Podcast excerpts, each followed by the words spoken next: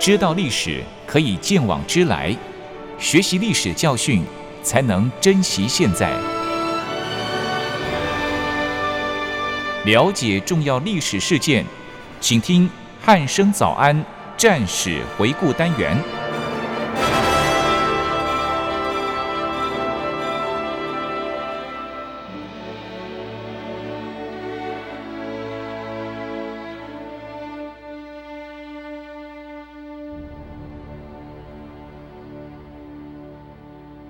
各位听众朋友，您好，欢迎收听今天的战史回顾单元，我是易明。今天一样邀请到国防大学的邹从龙老师来到节目当中，老师你好，易明早安，各位听众朋友大家早安。嗯，老师，就是我们上一集的节目，我们其实是讲到这个长衡会战中的这个衡阳保卫战哦，是。然后我们也谈到说，就是日军发起这个第三次总攻哦，对。那这场战役可以说是打的，就是对可圈可点。对我，我刚刚还在想要用什么形容词，达到我们的作战目的了。对，真的，其实是七天呢。对，真的是可以说是拿来做后世我们这些就是不管是一些研究的或是一些从军的人，可以做一个参考的一个依据哦。对，对，那不知道。这一次老师要跟我们分享的是哪一场战史内容呢？好的，一鸣及各位收音机前面听众朋友们，大家早安。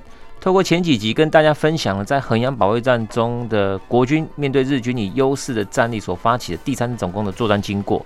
大家除了对战史有更深一层的了解之外呢，希望听众朋友能了解到凝聚官兵向心及获得民众的支持，对于战争是有多么的重要，是这能成为一个作战胜负的一个关键。嗯，另外呢，对于战场上依靠外国势力援助的一个后果，除了那个造成作战的一个混乱之外，更可见的是，是遇到猪队友。对，没错，那也可以看到就是。你没办法控制他跟你共进退这种决心，嗯，这也是在战争中影响我们胜败的一个主因呢、啊。是，所以今天接续要为大家说明日军在夺取衡阳之后，接续转向桂林、柳州、南宁等地区所发起的所谓的桂柳会战的作战经过，而这也是日军在一号作战中发起的最后一场的会战。那希望能够借由这一期集的这个战役的说明呢，能把这一场战役做一个完整的一个说明，让各位听众朋友们了解到，到底一号作战的最后一场会战当中，到底日军怎么打，嗯，国军怎么守，嗯，那国军的战略的一个思维跟日军的一个作战的一个规划是怎么样，嗯，那希望说借由这两集的节目呢，跟各位听众朋友们能做个说明，嗯，是。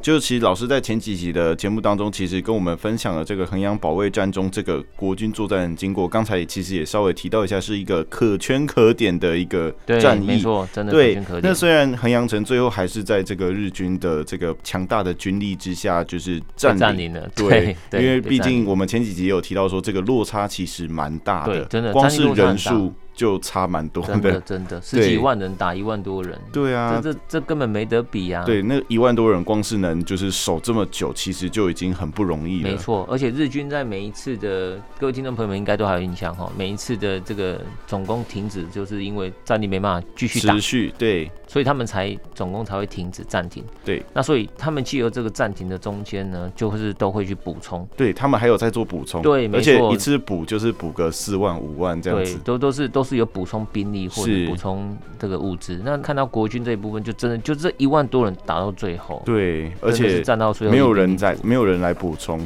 呃，就就就就一点点而已啊，对，有这样空中投的也投不准，对，然后然后那个外援的部队又被日军阻隔了，所以基本上前前一场衡阳保卫战真的是国军就这么一万多人打到，真的是打到最后，是。对，是。那其实。刚刚老师也有提到说，就是我们这一次是要针对一号作战的最终战，也就是这个桂柳会战来跟听众朋友分享。对，那我们节目一开始还是先请老师针对日军在攻占衡阳之后的作战指导，还有相关企图来说明一下。好，OK。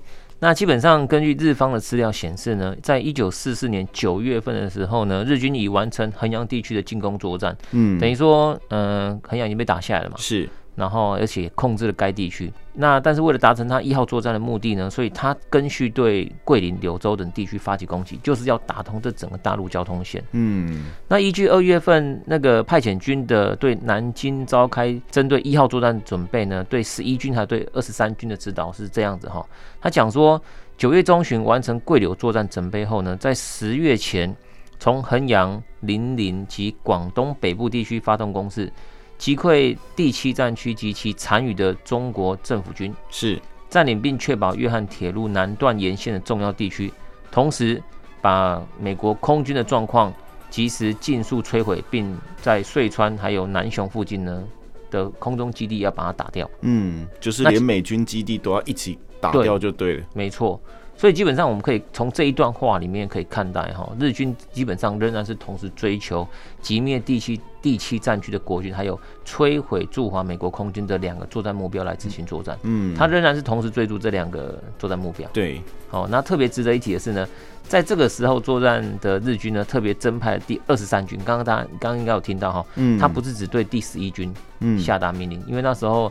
那个打衡阳的，就长衡会战的是第十一军，嗯，衡山勇的部队，对，哦，那他在打桂柳的时候，又把第二十三军调派过来，嗯，所以他特别调派第二十三军来支援这一次的桂柳会战。是老师特别提到这个日军增派第二十三军支援作战的这个问题哦，除了就是。因为可能前面第十一军刚打完这场长衡会战哦，可能就是有一些战力的缺口，对，所以才要增派这个二十三军过来。那除了这个之外，还有其他的原因吗？哎，基本上我刚刚有特别提到的，第十一军刚打完长衡会战，嗯，那他们也是即刻赶快做整补。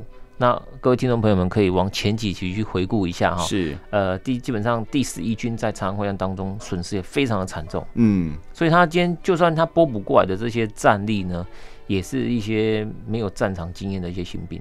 哦，那我们可以看到整个大环境之下，日军基本上这个时候啊，太平洋战争已经开打了，嗯。所以他的太平洋战争上面那些战力都是从中国战场调派过去的，是，所以其实中国战区是很缺人的。诶，缺员对，没错，但是他等于说他从他的那个那个本土，嗯，调这些动员的部队来，就是投入中国战场，是。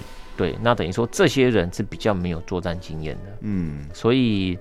呃，所以他这样调过来，即便他补充了兵力，但是就他战力上呢，可能就是要必须要用他武器装备来弥补。嗯，对，那至少人家要补到兵嘛。对，有人就就有战力嘛，你没有人，就算有武器也没有用。对，因为武器没有人用。对，没错，这是一个很很大家都都很浅显易懂的一个道理。是。那他今天增派第二十三军，最主要就是因为他第十一军在衡阳保卫战、哎、长衡会战的时候战损也很大。嗯。那补充过来的话呢，那。基本上也都以新兵为主，所以他认为说，在这样的一个状况之下，他又必须要尽快的打通这个大陆交通线，完成这个一号作战的作战企图。嗯，所以他赶紧把周遭的一些部队能调派过来的，把它调派过来。例如说，像刚刚我讲的第二十三军，对，第二十三军，他基本上特别要跟听众朋友们说明一下，第二十三军原本的任务是什么？第二十三军原本任务呢，是在确保广州附近一带的治安。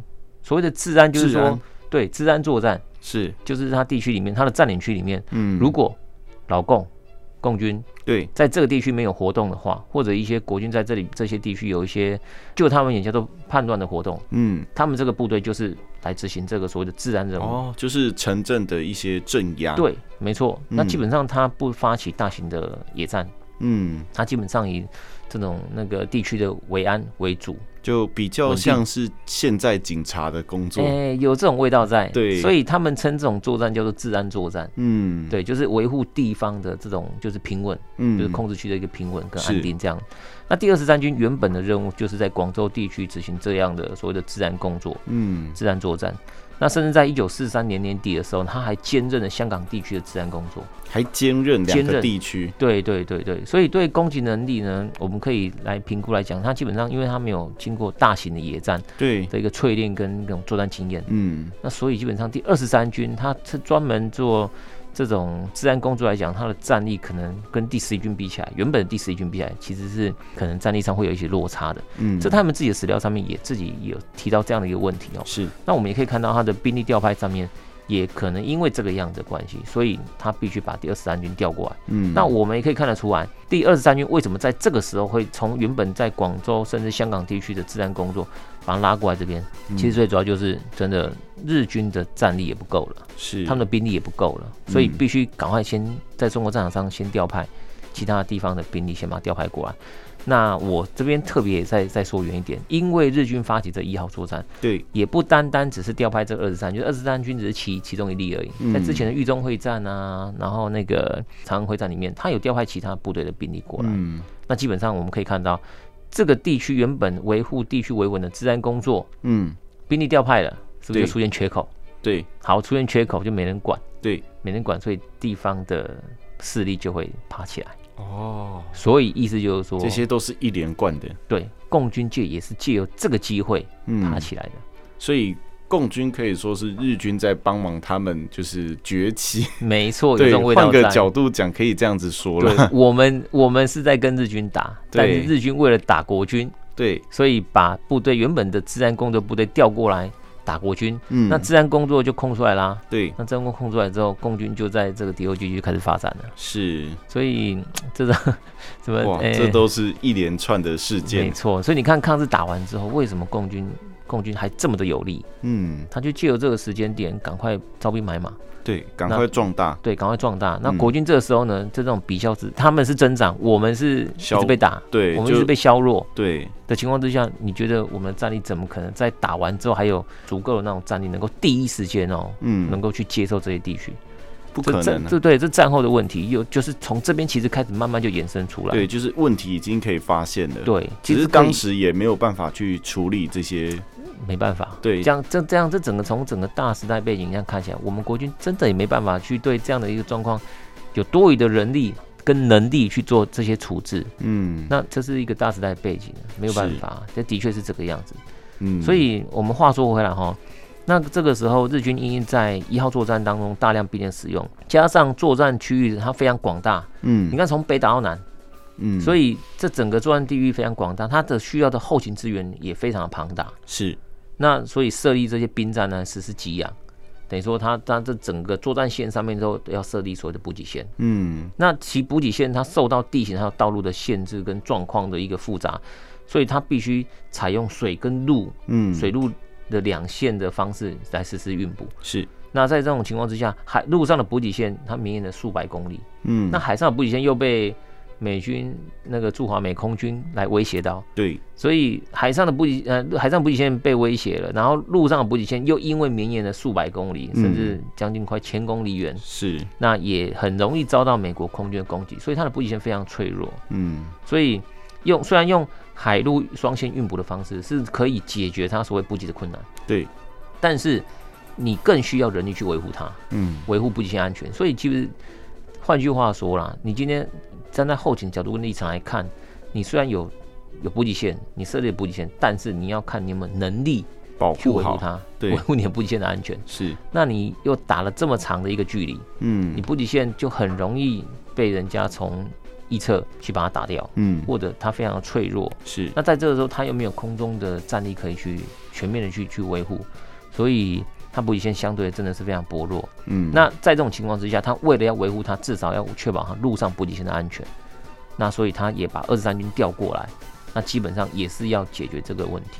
哦对，所以基本上在人力不足的情况之下，还有他这个这整个速战的这个企图之下呢，他嗯必须要调派二十三军来支援这整个一号作战的后面这最后的一个桂柳会战。嗯这我想这是除了我们在文字叙述上面可以看到，哎，奇怪他为什么把二十三卷调过来了？嗯这是一个非常，这经过分析之后，你也可以非常可以容易看得出来，它有这样的一个问题跟缺陷在。嗯但是话说回来哈，你也可以看到日军，他就是真的看到自己的问题，然后解决自己的问题，哦，他而们且尽他们所能的。嗯，对就是这也是他们当下能够做的一个，可能算是最佳方案了。对，没错，这是他们一个长处。嗯我发现到这日军在整个中国战场上跟我们国军在打的时候，他们发现到自己困难点的时候，即便他们拥有优优势的兵战力，但是他们发现到自己的困难点的时候，他们仍然会用尽所有办法去克服它，嗯去让这个问题对作战的影响降到最小。是这其实也是就算是敌对的，我也蛮佩服他们这一段。非常值得学习的部分。对对，这真的是非常值得学习的部分。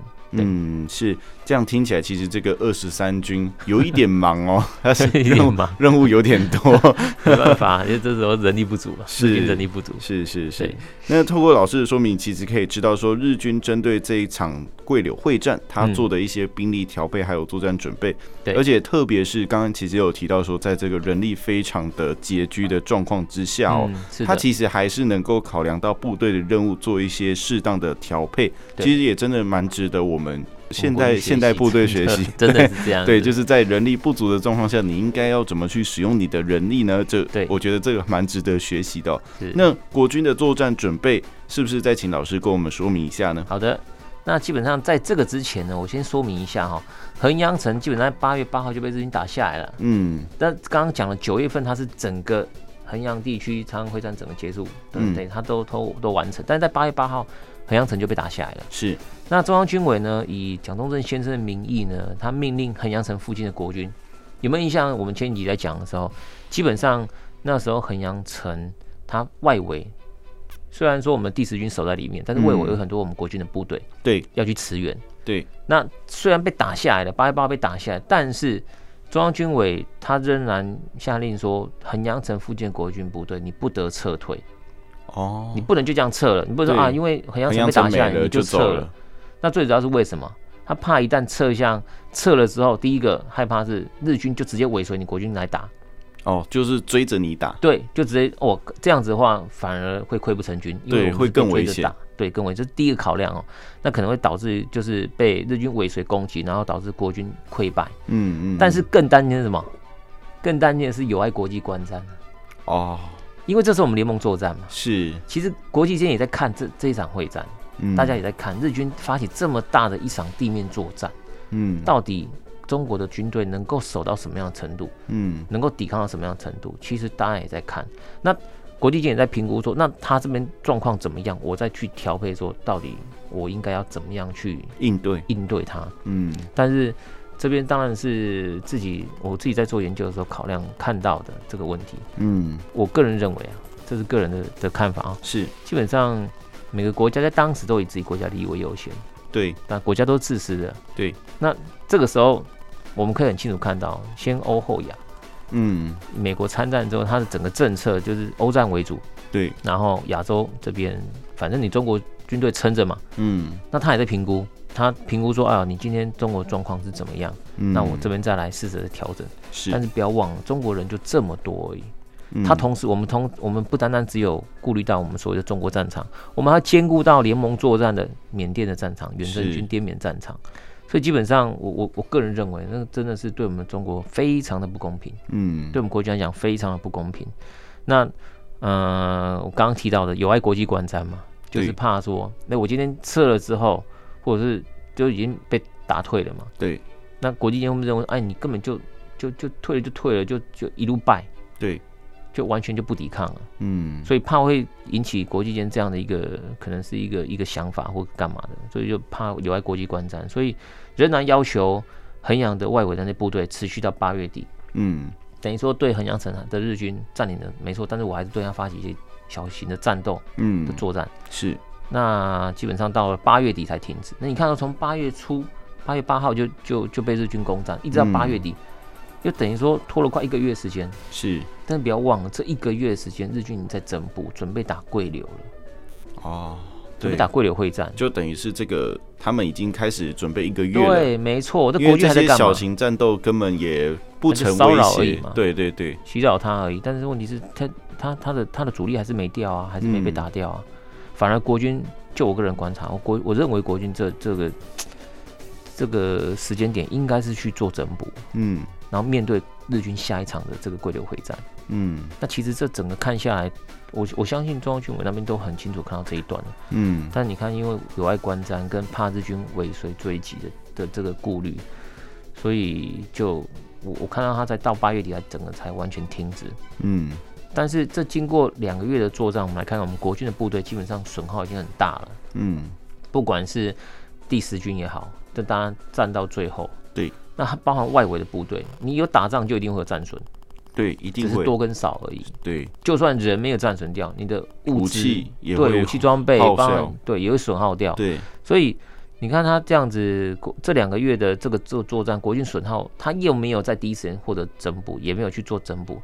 那又因为征召补充兵多，他最主要是以补充那个远征军为主。刚刚我提到了嘛，哦、滇缅地区，滇缅地区为主，所以他很难在国军很难在第一时间就恢复战力。那再加上装备啊，还有后勤物资不够，嗯，所以相较日军，他能够在第一时间增补，而且他能够增补到他所要的这个期盼是，而且他的回补的速度其实蛮快的，嗯，所以桂柳会战在在这样战前一个这样的情况之下，其实。我们可以看得出来，其实就不是那么的乐观了。嗯，那另外呢，在桂柳会战之前，国军规划第四战区负责执行相关的一个作战准备的一个任务。嗯，中央军委会内部对于桂柳会战要怎么打，一直存在不同的战略用兵的一个概念的观点不一样，就是内部已经有分歧。对，一派呢是主张后撤。嗯，因为我前面打成这个样子，然后日军又已经集结战力了。嗯，那我们的部队不够，嗯，战力不够。所以我们撤，但是另外一派又主张顽强抵抗，嗯，所以中央军委会就有两派不同的声音在，是，甚至在日军开战前还是还在争论争论不休。那那你看前面我有一个结论，对，前面我已经没有办法第一时间在衡阳打完之后，我就先增补，撑到八月底。结果日军都已经在整补了，我们后面还才开始在整补，结果又因为整个战略用兵的观点不一样，两派还这边争来争去的。是我我这边特别要提到哦，又以野战用兵的概念来讲，你今天不管是后撤还是抵抗，嗯，这是完全不同的用兵概念。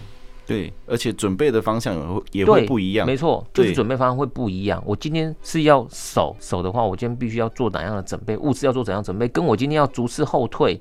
那是完全不同的用兵概念，物资的准备也不会是一样的。嗯、对，所以你看，一直到开战之前都还是这个样子，让守军没有很明确的作战指导可以去遵循的话，这个对作战其实就是有一定程度的影响。讲白就是这个样子。嗯、是，所以这个前景，我我我在做这个战史研究的时候，看到这一段，其实对国军在打桂柳会战就已经蛮担忧的了。嗯，是的。是，其实就像老师刚才说的哦，这个在桂柳会战开战前呢，就是我们日军跟我军这个双方的准备哦，就已经落差了，至少就差了那么一个月，没错，就算了，差一个月，对，至少差一个月就算了。然后我们还没有办法获得一个有效的 整补，甚至是我们的这个就是中央军委那边呢，它也存在所谓的两派不同，或者是可能顽强抵抗，或者是就是要撤退，对，完全不一样的观点。那为什么会产生这样不同的观点呢？好的，基本上为什么会有这种观点会不一样？我我们先提出撤，我先跟大家说明一下，提出撤退是以第四作战区全境范围过大，所以不可能全境防卫。嗯，应该集中兵力全力防守桂林三到四个月，那后面呢再持续后退。嗯，这是一个就讲他要后撤的观点，他是他是他是这个意思。是，意思就是说我简单来讲就是我区域太大了，我兵力不够，所以我集中兵力守桂林就好。那我守也不守久，我只要守三到四个月。嗯、对，哎、欸，可能达到这整个，就就因为刚刚讲说我们要为什么要守久，是因为国际观瞻嘛。嗯嗯嗯。那所以我今天就守三到四个月就好。那后续呢，我就主次后撤。这是在主张后撤的那一派讲法是这样子。但是这个论点最大问题在什么？你知道吗？他讲说我要守三到四个月，但是我要从哪边筹措你守三到四个月的物资给你？哦。对，就是这个后勤的物资，对，又从哪里来？到后勤的问题，我我今天说要守，我就必须先完成守的准备。嗯，这个守的准备就是我今天要守多久，我要准备多少物资。对，这是一个这是一个作战的一个准备的问题。对，就是我至少要准备多少粮食。对，因为你要守这样子嘛，对，你要守这样的时间嘛，所以我要准备这样的一个时间点的的物资给你。嗯，但是我们国军这个时候你要筹出能够支撑三个月，而且确定就是三个月哦。嗯，的物资其实是有点困难的。对，就当时来讲，其实是有点困难，所以以现实面来讲是没办法的。对对，可能就要达成这个条件是有点困难。嗯，那另外一派他讲说要要要打，就是我今天顽强抵抗就是要打。那要打这一派他讲讲法是，他认为说广西的境内很多山地丘陵比湖南更有利，是可以对于国军的防守，所以应该以最低限度全面防守整个广西的境内。嗯。前面那一派讲法是说，我守，但是我守点，对。但是这一派讲法是说，我要坚守，坚守的点是什么？全面都要防守。嗯，我不管敌人从哪边来，我全面都要防守。即便我的战力不够，没关系，但是我就减员，但是我全面都要、嗯、都都都要防。那这个论点在于，他他基本上就是过分担心那个国际观点、国际观瞻、嗯、观感的问题。是，但是没有考虑到国军这个时候跟日军双方在质量上跟数量上的差距是很大的。嗯。加上兵力不足，他要针对这么广大的这种广西地区实施布防，其实虽然有地形的限制，日军，嗯，限制日军说他可能哎、欸、这条这边有有有山有湖泊限制你，你可能没办法从这边过来，而且它的这个不是平原地区，所以会影响到日军机甲部队那种迅速的这种机动力。是，虽然会有影响，但是对我们国军也有影响啊。对啊，不是只对这个地形，不是只对。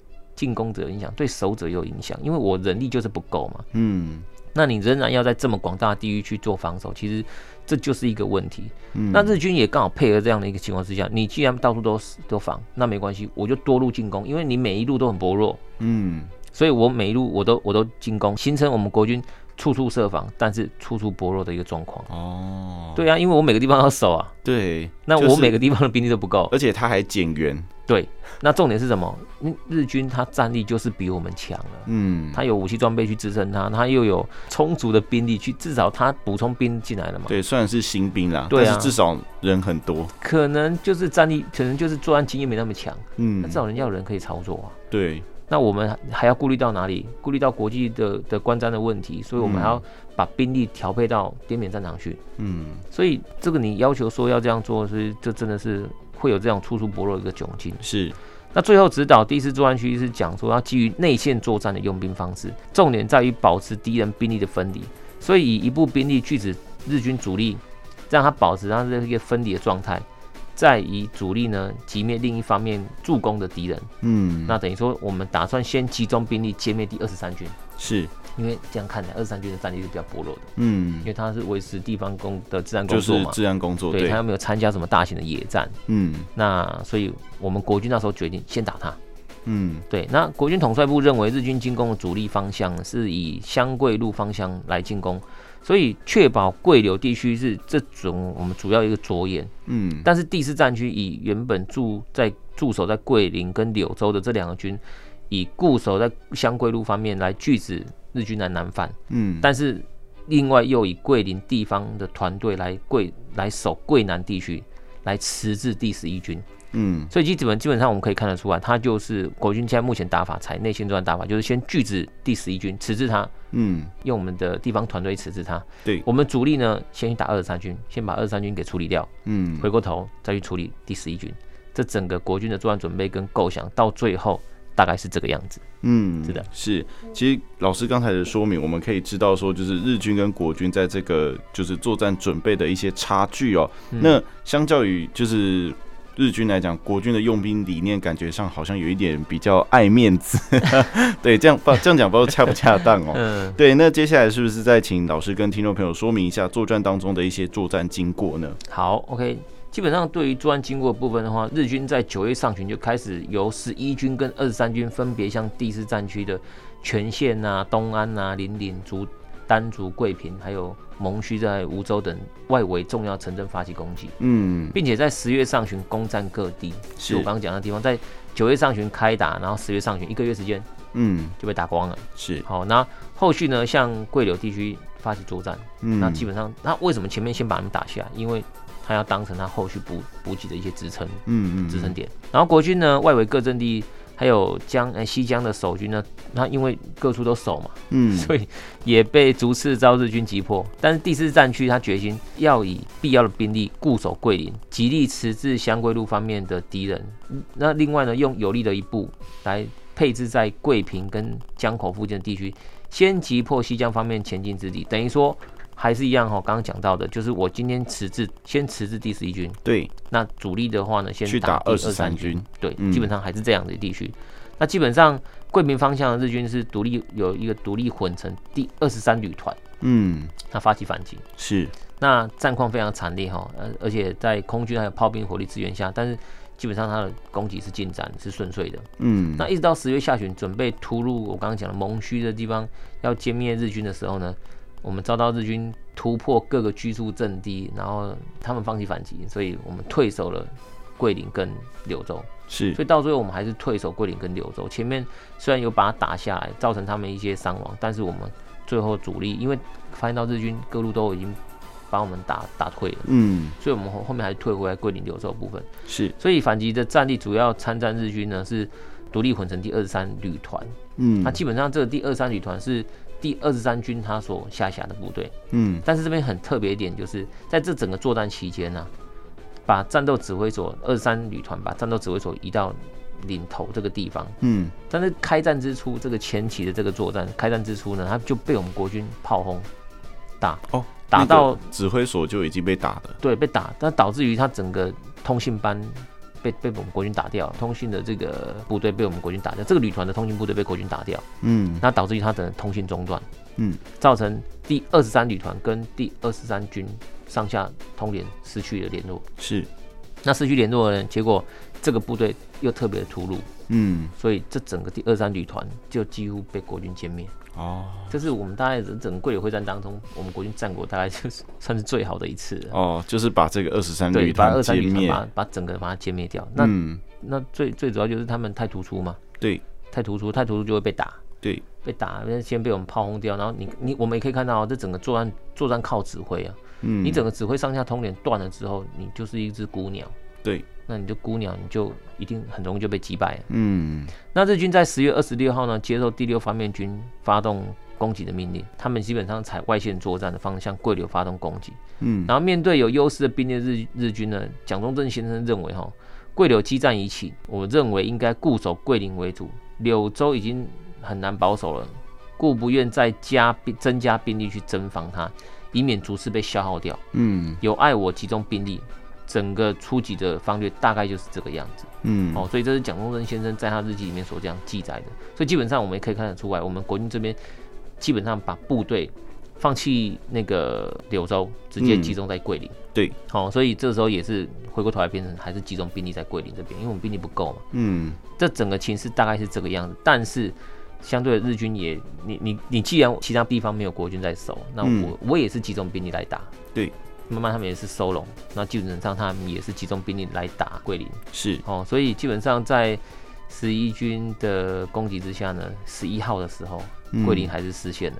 嗯，好、哦，那国军第四战区指挥官张发奎司令官认为桂林的陷落，柳州也没有固守的必要，所以整个柳州部队向西移，是等于说就大家都撤了，对，大家都撤了，然 后所以你可以看到哈、哦，桂林跟柳州之后，国军就整个向西，一直到二十七日，国军败退。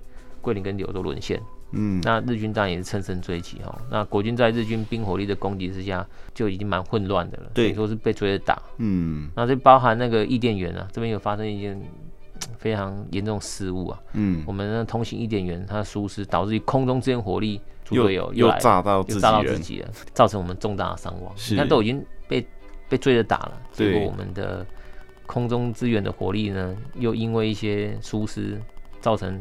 打到自己人的这种窘境，嗯，所以伤亡更惨重。那日军也因为这样，所以打通了整个整个桂柳就被打下来了，嗯，然后控制了整个那个黔桂铁路沿线各个重要地区，嗯，那摧毁控制地区里面那些 空军基地，是，就他们也达到他们作战目的。你看，对，打通大陆交通线呢，同时又摧毁了空军空军基地，所以所以这整个状况就非常糟糕。嗯，那美军也在看呐，嗯，老美也在看啊。你看你我们空军所需要的空军。国军也没人帮我守住，嗯，所以这也造成我们后面的一些一些问题哈。是，那基本上我们可以看到日军打通的大陆交通线，通往了中南半岛的一个联络线，也达成它的。摧毁掉这整个空军基地的这整个目标，嗯，大概就是这个样子。是、哦、OK，嗯，其实今天老师的这个说明之后，可以知道说我们这场面子战争、嗯、可以说是打的蛮惨烈的，顾面子结果也没有没有顾好，对，也顾不到了。嗯，是。那今天因为时间的关系呢，嗯、我们节目可能就要先到这里就此打住。好，那就是下一次我们再请老师对针对这场桂柳会战做一个详细的解说跟分析哦。好，好，OK。那今天的。战史回顾单元就到这里，我们下次再见喽，嗯、拜拜。好，谢谢。